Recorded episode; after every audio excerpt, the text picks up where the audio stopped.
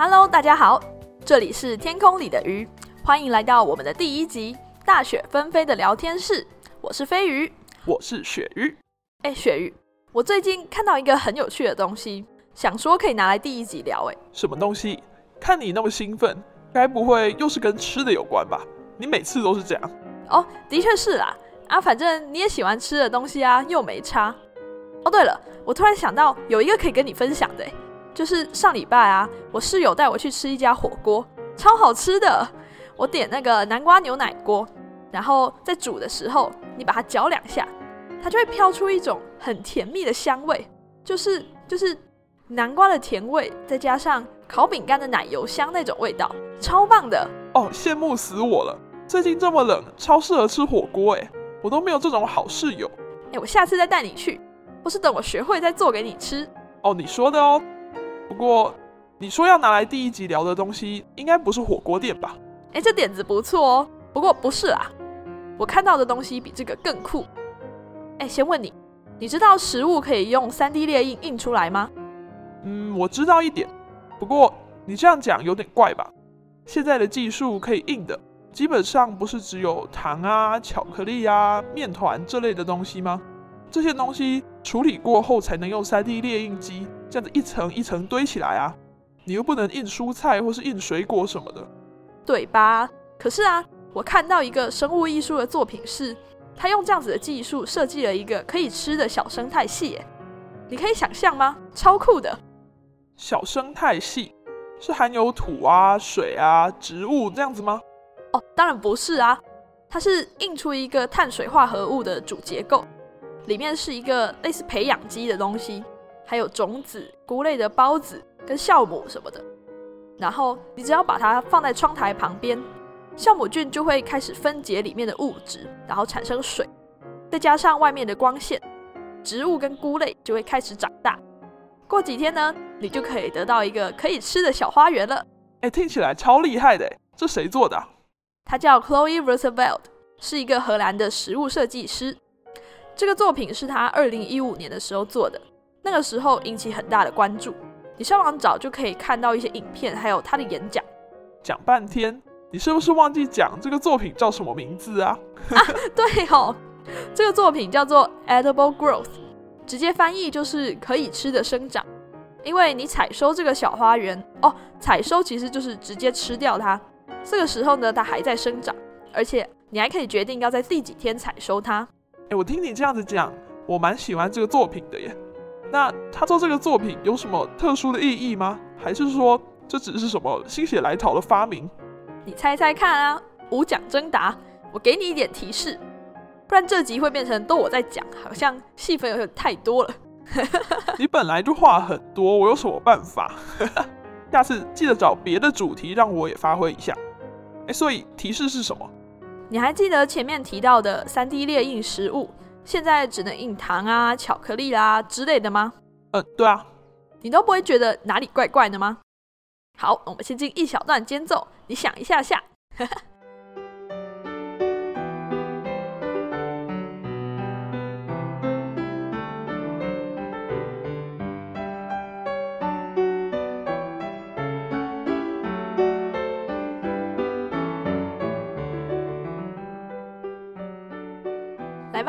你有什么想法？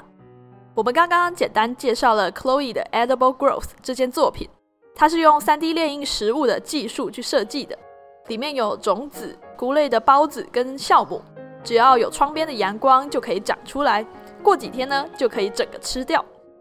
不过它背后的意义是什么呢？刚刚有个提示，就是现在 3D 列印食物的技术只能印糖跟巧克力等等。这里面有个奇怪的地方是什么呢？来，我们有请鳕鱼。哎，你说想一下下，还真的只有一下下，很烦哎。哎，可是我想不太到哎，除了嗯，除了超不健康之外，好像没什么怪的。啊哎，不对啊，这样说的话，这个 Edible Growth 的作品不是就没有办法做出来了吗？他还要把种子啊、酵母什么的都印进去，现在的技术是不是还没有办法？哎，其实你已经讲到两个重要的点了。哈，你看，你刚刚提到不健康，现在科技进步，大家把脑筋也动到食物的制造上面。三 D 列印用在食物的制造也是新的科技运用。可是这些科技居然都是用来印一些不切实际的食品，这不是很奇怪吗？你又不可能整天吃糖啊、巧克力啊过活。你的意思是说，其实这样的科技拿去其他地方去解决一些问题，像是我想想，可能粮食分配不平均吧，或是肥胖之类的，我乱讲的。这样这样子科技会比较有用，是吗？对对对，就是这样。这个创作者 Chloe 他自己就说，他对整个食物猎印的发展方向其实是非常质疑的。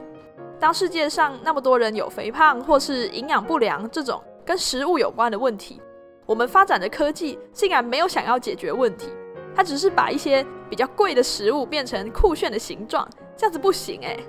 所以作为一个食物设计师，他是把食物用来传达这些理念，对不对？就是目标应该是三 D 列印出健康的食物，还可以解决问题，类似像这样子。对。哦。我现在比较了解他在做什么了。一开始听你说是食物设计师，我还以为可能是设计摆盘或是菜色之类的，原来应该是一种艺术家。哎，居然！哎，不过我没解释太多，好像也不能怪你啦，因为这个词好像真的比较少见一点。哎，你刚刚说我讲到两个重要的点，刚讲了一个，那另外一个点是什么？嗯，我回想一下，你刚刚讲什么？嗯，哦哦哦，你说依照我说的那样子的话，他的作品现在应该没有办法做出来，对不对？对啊，你说的没错啦，这个作品并没有真的被制造出来，因为现在的科技还没有办法。哈，所以你刚刚讲半天都是在胡乱吗？我一直以为真的有哎。没有没有没有胡乱，小的怎么敢？你知道推测设计吗？你是不是故意要增加自己的戏份，所以才故意讲我不知道的东西？哎呦，我又不是故意的，我的戏份已经够多啦。啊，没有没有，没事没事，我自己掌嘴。推测设计，嗯，我觉得这个不太好解释哎。我们先进一小段间奏，等我想一下下，下一小节再跟你说。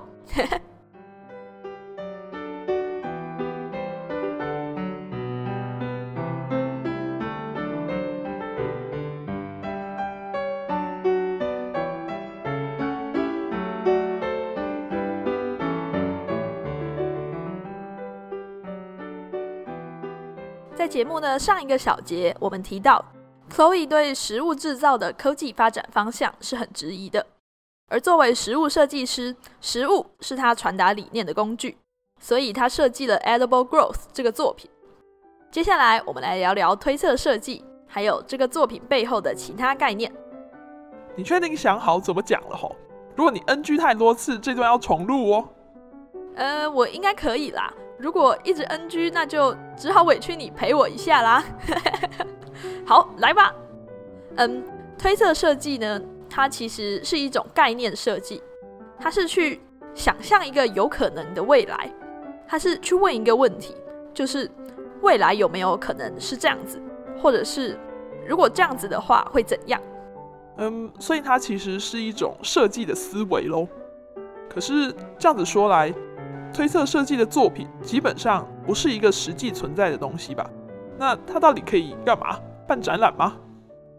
其实设计有很多种，有比较实际的，像是产品设计，像是 IKEA 的家具之类的；也有比较不实际的，像是推测设计的作品就是。可是这些作品的意义，它比较不在它真的做到了什么事情，或是它能不能去工厂量产。而是他让看的人思考或是讨论了什么事情。其实我觉得有句话说的很好，就是推测设计的目的是撼动现在，而不是预测未来。大概就是这种意思。哦，是这样哦，我好像懂了。这样子说来，我应该有看过推测设计的作品诶，只是我对这个概念可能不是很了解。这样子，林佩莹的那个作品《病毒晚餐》也算，对不对？对 我那件作品我也蛮喜欢的，而且刚好跟今天的主题一样，都是可以吃的。有兴趣的听众朋友可以去 Google 啊啊，我把介绍影片贴在节目上方好了，大家可以去点来看。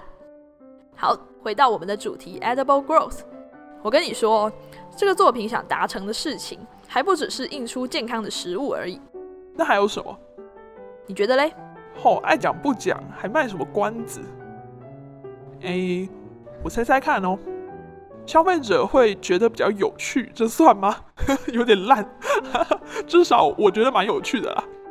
哎，搞不好还可以克制化哦。譬如说，我想用意大利面的面团当做主结构，里面长出萝卜苗跟杏鲍菇之类的。嘿嘿，哎，你不错哎。虽然我讨厌杏鲍菇，但是我觉得克制化搞不好是个好主意。Chloe 的作品里面是没有提到克制化生产的概念啦，不过倒是有提到。你要吃多少再印多少，可以减少食物浪费哦。而且印出来就直接放着让它长，不需要额外包装，也没有储存的问题。从这样子看起来比较环保哦。我说没有储存的问题，它其实也不太能储存啦，因为它其实有点像是活的东西这样子哦。而且消费者还可以看自己的食物长大，长好全部吃掉，也不会制造垃圾，哎，超棒的！而且也减少了农地跟水的使用，对不对？哎，不过我突然想到啊，什么东西？我刚刚说看自己的食物长大，我就想到小时候我的两个堂妹养过，就是夜市买的那种小鸡。小鸡变成中鸡的时候，他们要搬家，鸡就给我阿公阿妈照顾，然后变成大鸡之后就被做成鸡汤了。哇，你堂妹应该很伤心吧？这样说有点坏，可是我觉得好好笑。哦，对啊，毕竟那是宠物，他们的确是蛮伤心的。可是另一方面，可能我们现在的人也很少在食物进到超市或是市场之前看到它们，所以会比较有一些感受吧。我阿公阿妈可能都很习惯了。的确啦，像我也只有在书里面读过屠宰的过程，没有亲眼见过。哦，我还读过那种就是在当地自产自销的那种小农，他怎么去比较人道的屠宰，还有日本的断筋活杀的杀鱼方法，有空来跟你说。好像有点扯远了，先回来回来。我们刚刚提了什么？印出健康的食物，推测设计，减少使用的农地跟水，减少垃圾，还有什么？减少食物浪费跟增加消费者参与，是吗？对对。哦，当然并不是说哪天市场上有了这种产品，就真的可以做到这全部的事情。可是这样子值的设计跟概念，我觉得是很值得期待的。哦，当然也是要等相对应的科技发展出来。不过这个作品的设计，除了有刚刚说到的那些好处或是功能，或者你可以说它是愿景吧，它背后还有一个很大的概念，是跟科技有关的。既然你都说是很大的概念，干嘛不早点讲啊？哎呀，就是压轴嘛，好料要放最后啊。我们先进一小段间奏，等我喝口水再跟你说。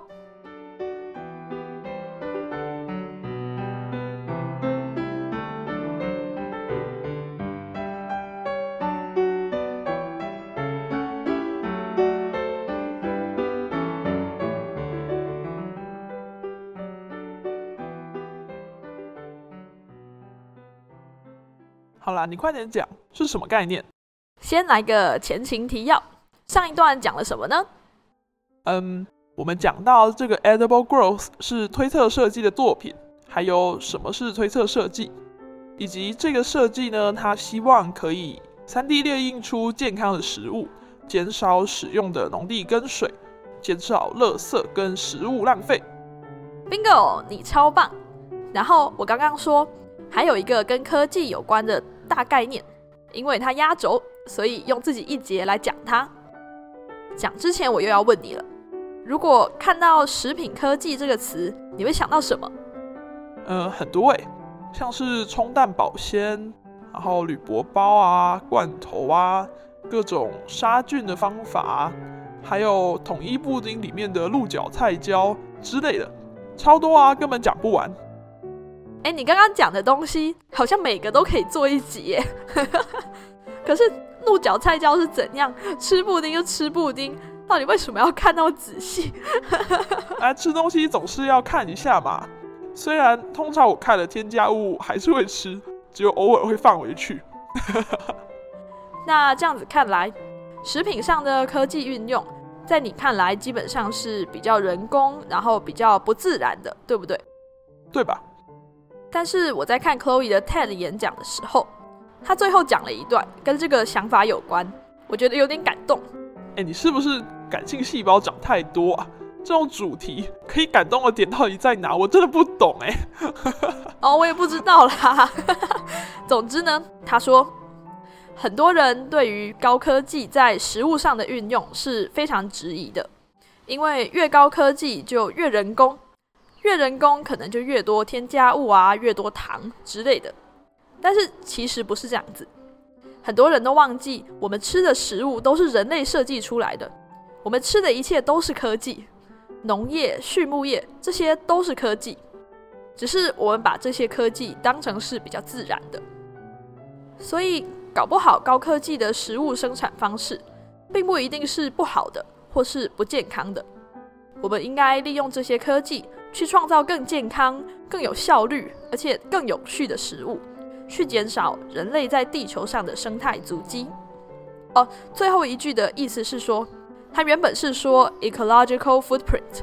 我查了一下，那一句的意思大概是减少人类在地球生活需要用的资源。